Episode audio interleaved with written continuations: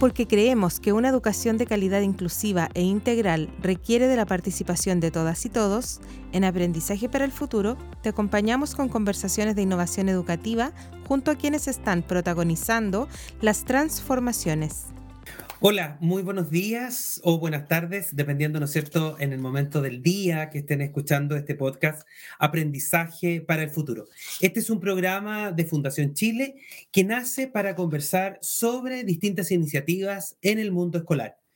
Eh, cada viernes estamos estrenando uno de nuestros programas de conversación y lo hacemos estos programas con distintos invitados e invitadas, docentes, líderes educativos, investigadores, representantes de organizaciones de la sociedad civil que estén implementando alguna iniciativa que contribuye al logro de una educación integral, inclusiva y de calidad para todos y todas ¿no los estudiantes de nuestro país. Recuerden que pueden escribirnos al siguiente correo, aprendizajefuturo.fsh.cl. A ese correo pueden escribirnos y contarnos si acaso están realizando alguna innovación educativa, si están desarrollando alguna eh, experiencia nueva, eh, contarnos de eh, alguna distintos temas de conversación, incluso que a ustedes les parezcan pertinentes de poder dialogar en este momento en el que nos encontramos.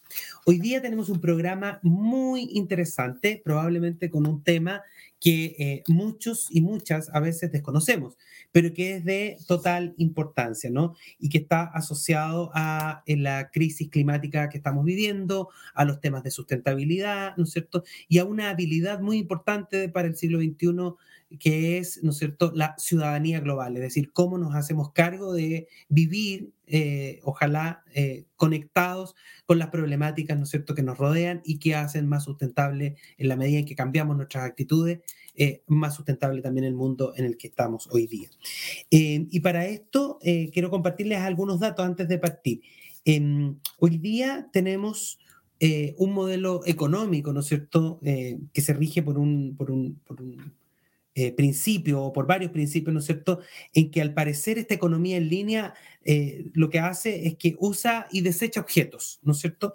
Eh, y muchas veces esos objetos terminan en el mar. En este caso, en particular, por ejemplo, los plásticos.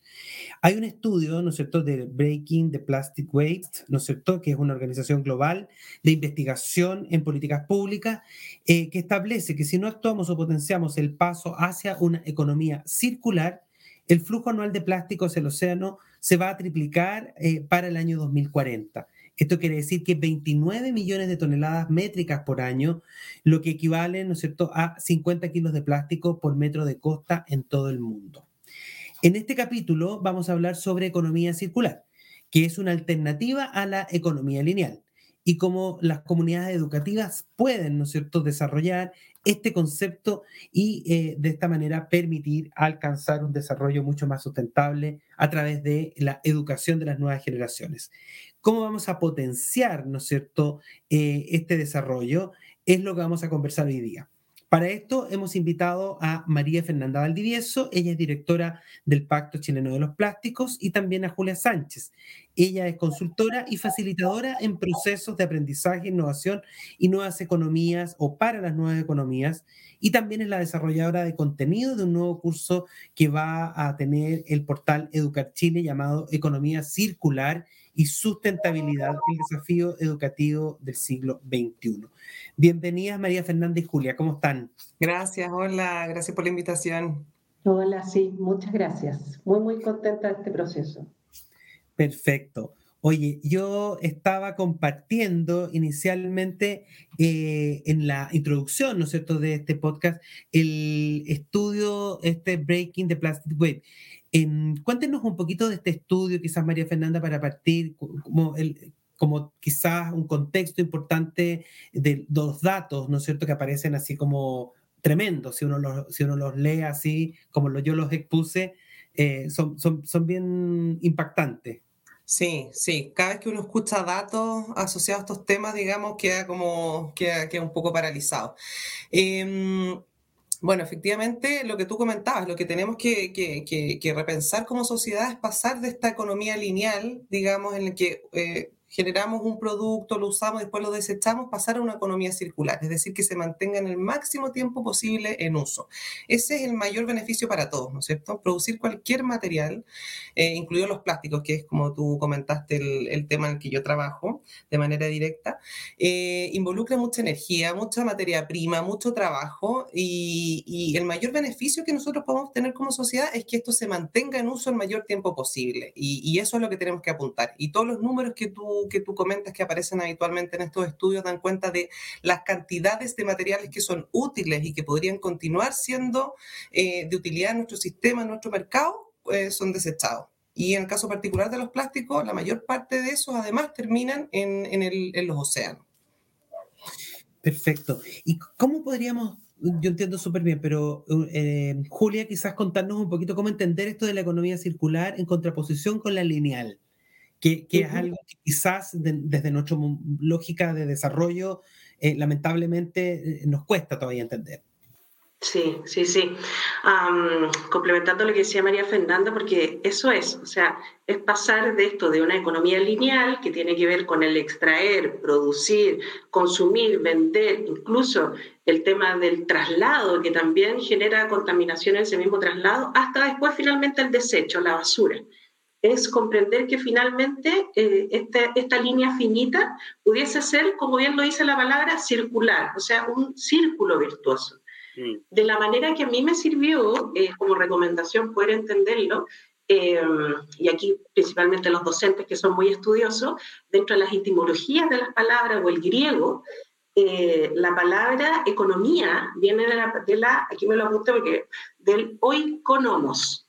Y ese oikonomos, ¿qué que, que, que, es lo que genera? Es que tiene dos líneas, que es el hogar y que tiene que ver con la administración.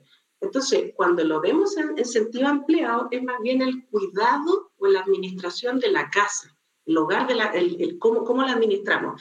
Entonces, si lo pensamos de manera circular y que sea un circuito virtuoso, como bien decía Fernanda, tiene que ver con cómo, eh, y como ciudadanos globales, que lo mencionaste tú al principio, se mantiene la mayor cantidad de tiempo ese, ese elemento en el circuito económico. Y por otro lado, cómo también se puede, si es que no se puede mantener mayor cantidad de tiempo, cómo se puede insertar de nuevo en el proceso productivo como materia prima. Entonces, tiene que ver más bien con eso. Perfecto. Y María Fernanda, tú tienes un desafío, ¿no? No menor, a propósito de tu, de tu tarea, ¿no? Que es hoy día como directora del plástico, del, del Pacto, perdón, chileno de los plásticos. Eh, es un poco una gran tarea, suena, suena grande, ¿no? Em, ¿En qué consiste eh, este pacto y cuáles son esos compromisos que hoy día eh, eh, como país deberíamos asumir? Sí, sí, gracias Marco. Efectivamente, un gran desafío. Bueno, el Pacto Chileno de los Plásticos eh, es una iniciativa que es liderada por Fundación Chile en conjunto con el Ministerio de Medio Ambiente y tiene justamente el objetivo central, el de diseñar y repensar la forma en que usamos en particular los plásticos, ¿ya? No solamente cómo los usamos, sino también pensando en todo su ciclo de vida, ¿ya? Pensando justamente en los conceptos de economía circular, en cómo lo producimos, cómo lo diseñamos, cómo lo fabricamos y finalmente cómo lo disponemos al al final de su ciclo. Em, la idea es que, es que, tal como comentamos en un inicio, este material que es muy valioso y que implica muchos recursos y esfuerzo poder eh, fabricarlo y, llevarlo finalmente al mercado con, un uso particular, que se mantenga con su mejor calidad el mayor tiempo posible. Y eso es lo que nosotros buscamos, pensando, como, como les comentaba, en, todo el ciclo de, de vida de este material. Ahora, bueno, para esto nosotros trabajamos, para lograr este gran objetivo, logramos de manera, em, perdón, trabajamos de, forma colaborativa con, con varias eh, entidades, digamos, que, que, tienen relación con toda la cadena de valor del plástico, ¿ya? Con productores, con eh, quienes los comercializan, con el retail, marcas, asociaciones gremiales, ONG, autoridades, etcétera para eh, poder trabajar en pos de este, de este objetivo. Somos más de 40 entidades en Chile que estamos, que estamos trabajando en esto y en particular nos enfocamos con, en, en, los envases y embalajes, que es el uso principal que se le da, que se le da al plástico. ¿Ya? Y bueno, como, como metas, un poco para poder encauzar nuestro trabajo, nosotros tenemos definidas cuatro metas, eh, metas particulares que rigen el trabajo del Pacto Chileno de los Plásticos y también el trabajo de los pactos del mundo. Ya es importante también tener presente eso, que no solamente existe un pacto en Chile, sino que también en otros países. De hecho, somos 12 pactos en el mundo. Y para poder ordenar entonces el trabajo de todos los pactos, incluido el chileno, nos definimos cuatro metas al 2025. Ese, ese es nuestro horizonte de tiempo, nuestro, el, el plazo, digamos, que nos hemos definido. ¿Y cuáles son estas cuatro metas? Bueno, la primera es que a través del rediseño de la innovación se tomen acciones para eliminar por completo los envases y utensilios plásticos innecesarios y problemáticos de un solo uso. ¿Ya? Eliminar por completo este, este tipo de plástico. El objetivo dos es que la totalidad del 100% de los envases y embalajes sean diseñados para que puedan ser reciclados, reusados o compostados.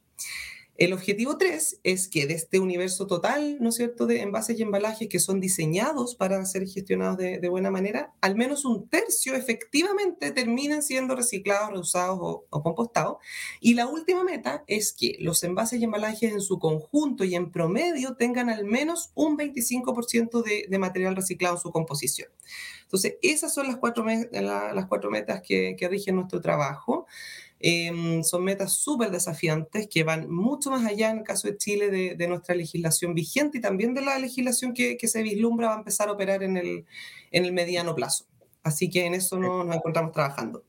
Oye, eh, tremenda, tremendas metas. ¿Y cómo podría identificar, Julia, eh, porque uno eh, vive de manera tan natural como con el plástico, ¿no? Entonces, cuesta identificar cuál, cuál sería un plástico de un solo uso eh, ¿Y cómo yo podría, por ejemplo, reconocerlo en un negocio? O, si estamos pensando en este futuro curso que ustedes están desarrollando para Educar Chile, por ejemplo, en el kiosco de la escuela, ¿cómo reconozco ese, ese plástico de un solo uso?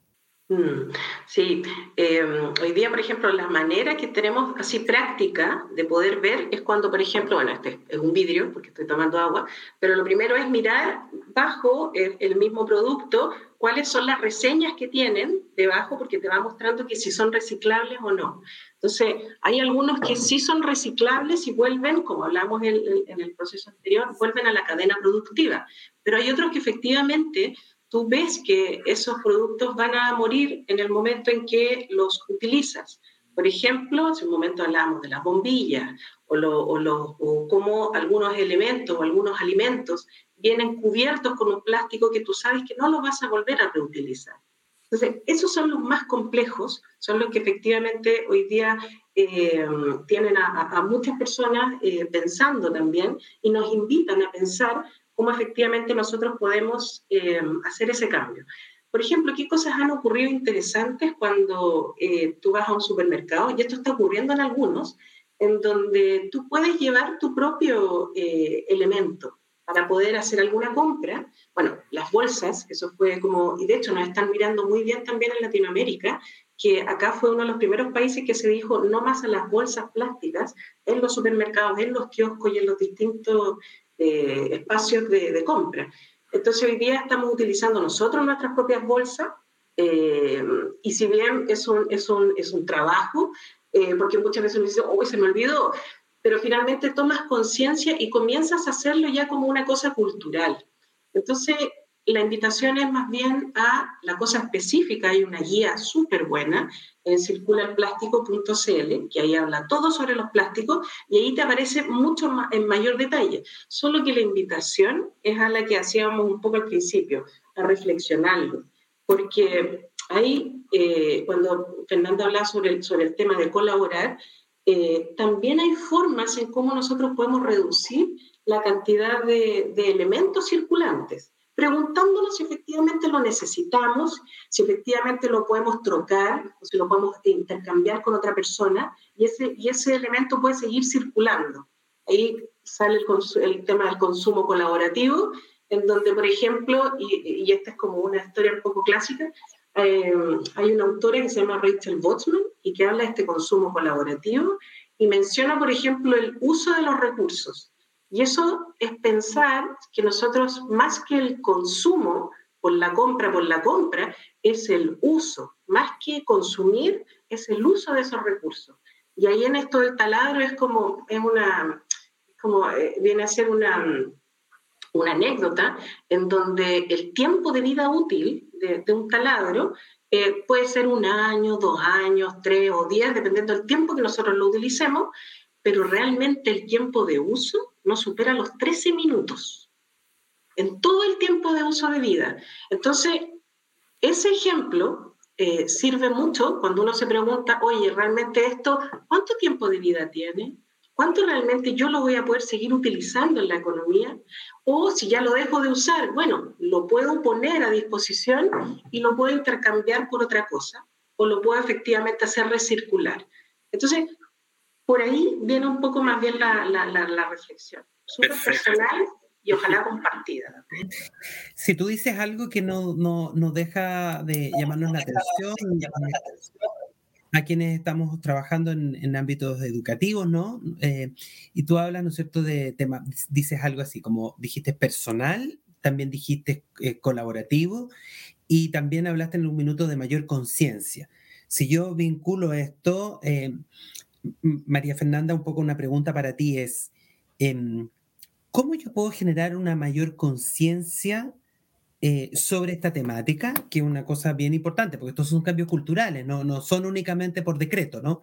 Que, es lo que actualmente pasa. Em, y ustedes hablan de conceptos claves, eh, yo los he ido aprendiendo, ¿no? Estas siete R, dicen reflexionar, reducir, rediseñar, reutilizar, reparar, reciclar y recuperar. Em, ¿Podrías contarnos un poquito de qué se tratan estos conceptos em, y, cómo estos conceptos eh, de alguna manera lo que hacen es que nos permiten como identificar, a propósito de estas acciones, porque son acciones, este cambio de conciencia. Sí, mira, justamente eh, estos conceptos nos ayudan a, poder comunicar y entender cómo podemos, eh, digamos, en nuestra cotidianidad, en nuestra vida diaria, poner en práctica estos conceptos de la economía circular que hemos, que hemos estado hablando. Em, son conceptos que justamente están orientados a generar conciencia y a cambiar nuestros hábitos.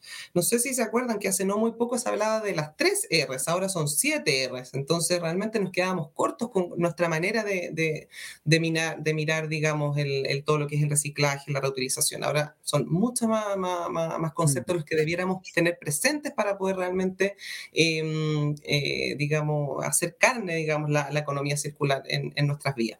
Y claro, como tú comentaste, son siete conceptos y que además siguen un orden lógico. ¿Ya? Y ese orden lógico tiene que ver con, con su impacto y su relevancia dentro de la economía circular. Entonces eso también es mm. importante tenerlo presente, que, que no es eh, casualidad, digamos, cómo están ordenados. Mm. ¿Y eh, cuál es el orden? El orden, primero es reflexionar. Reflexionar, ¿realmente necesito este material tal cual como comentaba hace un momento Julia?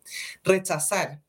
El tercero es reducir. El cuarto es rediseñar. Luego, reparar también comentó algo, algo al respecto Julia. Reutilizar y el último reciclar, es decir, es la última opción. Muchas veces nosotros pensamos que estamos, eh, digamos, eh, digamos, siendo sustentables o, teniendo conciencia respecto al uso de materiales cuando los reciclamos, pero la verdad es que esa es la última opción. Hay muchas otras opciones antes y son las que debiéramos preguntarnos eh, desde un comienzo. Oye, y lo más importante, ¿sí? No, no, no, dale, dale, perdona. No, que uh, lo, que quería como recalcar es que justamente estos conceptos, la idea es que se revisen a lo largo del curso y em, se van a ver en forma detallada y además se van a entregar ejemplos concretos que permitan eh, ponerlos en práctica de, manera más concreta y correcta. Mm. No, me parece súper interesante, te, interrumpí yo porque... Em, yo estoy descubriendo también, junto con ustedes, ustedes están enseñándonos en este podcast y que es muy distinto eh, cuando pongo, eh, como lo hacías tú muy bien, María Fernanda, poner el reciclaje al final, como que si esa fuera la, la, la, gran acción, cuando finalmente a lo mejor yo tengo que partir mucho antes, mucho antes. Y, precisamente con ese proceso que dices tú, reflexivo, que es, muy difícil en una eh, economía como la nuestra, ¿no? Que incentiva el consumo permanente, entonces tienes que decir, bueno, ¿lo necesito o no lo necesito? O puedo más bien quizás eh, compartir con otros el uso, daba el ejemplo ahí también la Julia, respecto de a lo mejor un solo elemento un, que yo puedo compartir, no sé, con, con, la corrida de, de, casas de mi cuadra, ¿no es cierto? claro, súper, súper, súper. Oye, Julia, y em, esto es bien... esta es una pregunta que yo te hago, yo entiendo, tú si bien no eres docente, pero eres consultora en temas educativos hace muchos años también y tienes conocimiento del mundo escolar. Eh, es muy difícil eh, llegar con estas siete R's al mundo escolar.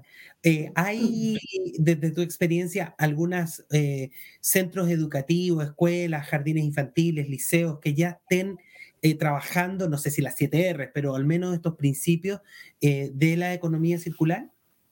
Sí, sí, y como, y como mencionaba María Fernanda, es como, en el fondo partió esto, claro, tres R y primero la, una R eh, circular, ya como que comenzó ahí desde ahí, eh, y, en los colegios, y, principalmente también me ha dado mucho gusto mirar eh, que hay distintas iniciativas y que por sobre todo quienes nos están empujando a que nosotros, que, somos podemos decir que somos viegenials, quizás, pero que nos empujan a nosotros, de cierta manera, a que, a que vayamos tomando conciencia, porque no sé si se han dado cuenta, pero las generaciones vienen con una manera y un pensamiento crítico eh, a seguir desarrollando, pero algo traen, porque ya se están haciendo las preguntas. Entonces comienzan a decir, oye, pero, pero esto, ¿por, qué, ¿por qué hay tanta basura? comienzan a pensar de manera bastante crítica, ¿qué podemos hacer con toda esta basura?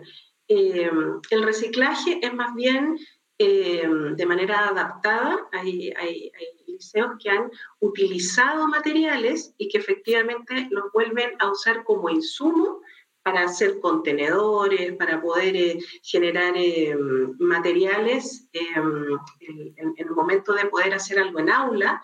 Por ejemplo, ahí está el, dentro del curso, hay, hay algunos recursos educativos y dentro de esos recursos educativos está uno de los liceos que son escuelas líderes dentro de la Fundación Chile, que es el, el, Colegio Jorge Uneo Seger. Lo van a ver en el, en el momento que, que, vayan incorporándose ahí y, y, haciendo el curso, que ellos hacen una serie de iniciativas, los tomamos como ejemplo, pero son bastantes más, donde ellos, por ejemplo, trabajan la tierra, comienzan a, conocer ese proceso que es más bien regenerativo desde la tierra, luego tienen un espacio de compostaje eh, y la línea dentro de lo que es reutilización, ah, van reutilizando distintos elementos que los van utilizando como materia prima en el mismo colegio. Eh, el patio está hecho de insumos que fueron reciclados, hay un patio de corcho, que tiene piso de corcho, hay un, em, hay un espacio además de conciencia, en donde hay un profesor, que también va a contar ahí su historia, que son un grupo de estudiantes que en el momento de hacer música, poder comprender el tema música, pero utilizando materiales que, que, que pudiesen ser eh, los mismos eh, instrumentos, vaya a ser. Y son los musicladores en donde de verdad ellos van conociendo, oye, este, este, este elemento, en vez de botarlo, lo puedo utilizar y lo van utilizando haciendo música. Entonces sí, hay una, una serie de, de, elementos. También ahora hace poco, y la semana pasada, hubo un campeonato, que era un festival, en realidad un carnaval, de la innovación en Antofagasta, y ahí hubo distintos liceos que compitieron y presentaron distintas iniciativas a modo más bien de innovación y a modo de propuesta, y algunas de ellas pasaron ya a segundas etapas. Entonces, este ejercicio eh, pudiese ser bastante incipiente, pero creo que nuestros primeros maestros son los mismos niños que nos van desafiando eh, y a su vez también nosotros como, como adultos y acompañándolos, es importante que vayamos también aprendiendo de ellos y dándonos cuenta que un poco lo que hablamos al inicio, esta casa o este hogar o esta administración, primero es en nuestra casa. Y lo que hagamos va a ir ocurriendo también en, en la misma escuela. Súper, súper, súper, súper. Te, te, te, adelantaste quizás para quienes nos están oyendo, eh, contándonos un poquito ya del curso. Entonces ya tenemos una primera, un, una primera noción clara respecto de eh, la economía circular y específicamente, ¿no es cierto?, eh, en este caso asociado a el plástico. Nosotros podríamos hacer extensivo esto también a otros ámbitos. Entonces, tenemos este, este telón de fondo que, que no es menor, eh, hay datos que son, partimos de estos datos terribles, y ahora quizás preguntarte, María Fernanda, ¿cómo surge la idea de, de, de vincularse. Entiendo que en Fundación Chile son varias unidades, ¿no es cierto?, que trabajan cada una con un proyecto, pero ¿cómo surge la idea de colaborar y de cruzar, ¿no es cierto?, fronteras entre una unidad y otra y comenzar a trabajar desde Circula el Plástico, eh, desde, el, desde, el, Pacto Chileno, perdón, de los Plásticos, eh, con Educar Chile y pensar en esta acción formativa para, para el profesorado, ¿no es cierto?, que es un curso que se va a llamar que se llama, ¿no? Porque ya está diseñado, próximamente se va a lanzar, Economía Circular y Sustentabilidad, un desafío educativo para el siglo XXI. Sí, mira, bueno, primero que todo ya lo hemos comentado, sabemos que las nuevas generaciones, digamos, nuestros niños, nuestros jóvenes son clave para que podamos transformar nuestra economía lineal hacia una economía circular. Es, es realmente un, un eslabón muy importante en toda esta cadena. Y mm, bueno, ¿cómo surgió la, idea de, de efectuar programas educativos? Es que eh, el año 2019, en Pacto Chileno por los Plásticos, se, ideó la hoja de ruta, ¿ya? La hoja de ruta de nuestra iniciativa, en donde se definieron acciones e iniciativas concretas para ir cumpliendo nuestras cuatro metas, ¿no es cierto?, que tenemos ya definidas para el 2025. Y una de esas iniciativas ya identificadas en 2019 fue la de incidir en programas educativos para poder implementar contenidos y actividades relacionadas con, con la promoción de la economía circular. Entonces, ya teniendo ese desafío claro, eh, nosotros, por supuesto, que consideramos una excelente oportunidad trabajar con, con Educar Chile, que también es parte de, de, Fundación Chile, da su expertise, su trayectoria en, en, impulsar cambios y mejoras en el, en el currículo educativo chileno y también con foco en estas nuevas habilidades que se requieren para, para el siglo XXI y que, por supuesto, una de ellas tiene que ver con, con la educación ambiental, con la educación en temas de sustentabilidad y, en este caso, eh, eh, con, con economía circular, que es por supuesto, un aspecto clave también. Perfecto. ¿Y podría contarnos, Julia, un poquito más del curso? Quizás algunos eh, elementos así generales que, que, quienes oigan, ¿no es cierto?, este podcast, especialmente dirigido al mundo educativo, profesores, profesoras, educadoras de párvulo, eh, profesores del liceo de, de educación media, eh, para que se motiven también ¿no? a participar de esta formación. Sí, sí, yo, yo me estaba adelantando porque en realidad es como una ilusión también. Hay mucha gente detrás de este curso y, y, la verdad, como decía Fernández, reforzando esto de que de los niños en el aula, en el espacio, son semillas. Entonces, hay como mucho también por, por ir descubriendo eh, en este curso. Lo, lo interesante de, del curso es que es un curso de autoinstrucción. Entonces, eso significa que... Um, que el tiempo que le vas eh, entregando a este curso eh, lo vas administrando cada uno, cada uno de nosotros. O sea, ustedes lo van a poder administrar em, y en los momentos más clave también eh, ir em, profundizando en los contenidos que cada uno de ustedes vaya, vaya viendo.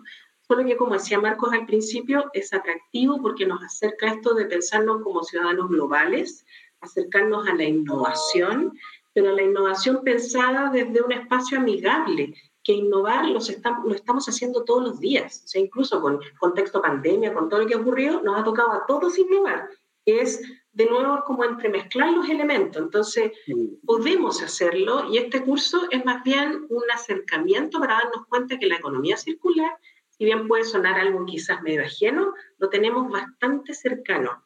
Entonces, eh, este curso comienza el 21 de octubre y va a estar eh, disponible hasta el 30 de diciembre. Su, la idea es hacerlo no el 29 de diciembre, sino que antes para poder ir teniendo este tiempo de reflexión. ¿Y por qué? Porque hay foros, hay actividades que realizar um, y, uh, y, como decíamos al principio, en, en base al tiempo de cada uno. Entonces, tiene cuatro unidades temáticas que principalmente primero es el marco conceptual de la economía circular, que fue un poco lo que esbozamos en la conversación al principio.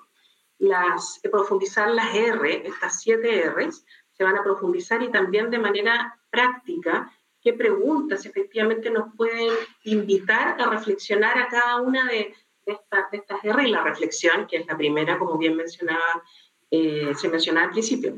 Entonces, eh, esas son las dos primeras unidades temáticas. Después viene la economía circular de los plásticos, que es hacer el zoom, efectivamente, a esta nueva manera de poder hacer recircular estos, estos materiales y que sean también materia prima.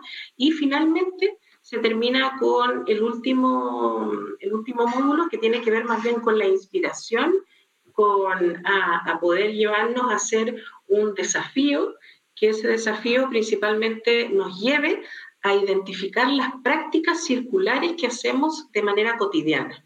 Y la manera de observar eso es más bien primero observándonos nosotros, que quizás lo hacemos muchísimas veces, pero no nos damos cuenta, relevarlo eh, y luego comenzar a observar qué ocurre en mi entorno directo, qué ocurre en el contexto que estoy hoy día, con mis amigos, con mi familia, qué pasa en, nuestro hogar, conversamos esto, em, eh, vemos este desafío grande, de qué manera yo puedo contribuir eh, y sentirnos realmente contribuyendo, porque hoy día los ciudadanos del mundo, como, hablamos al principio, ciudadanos globales, nuestra participación es clave también podemos exigir qué es lo que nosotros queremos consumir y qué no, que vamos a cuidar o no.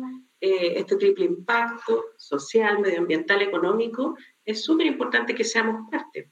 Y ahí viene ese, ese desafío que es más bien observar estas prácticas y documentarlas. E invitarlos porque además hay una cantidad de recursos súper entretenidos, hay videos, hay cápsulas, hay infografía, entonces hay foros para conversar eh, y qué mejor que hacerlo al ritmo que tiene cada uno de nosotros, ordenarse en ese ritmo. Perfecto, Julia, muchas gracias.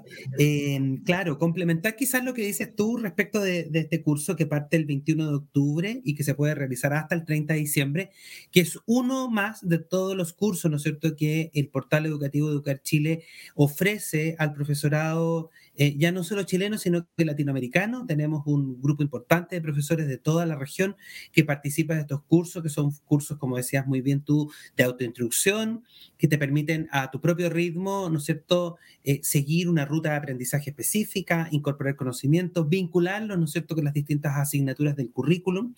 Y, por lo tanto, la invitación que queremos hacerle es a acceder a www.educarchile.cl, buscar, ¿no es cierto?, la, la sección, ¿no es cierto?, de formación y ahí inscribirse eh, esto es cero eh, costo, gratuito. Recuerden que el portal Educar Chile es una iniciativa conjunta entre el Ministerio de Educación y también, ¿no es cierto?, Fundación Chile.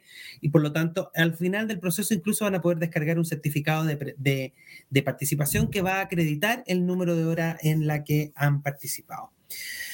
Bien, pues María Fernanda y Julia, muchas gracias por este espacio. Eh, se ha pasado volando, estamos casi en la media hora de conversación.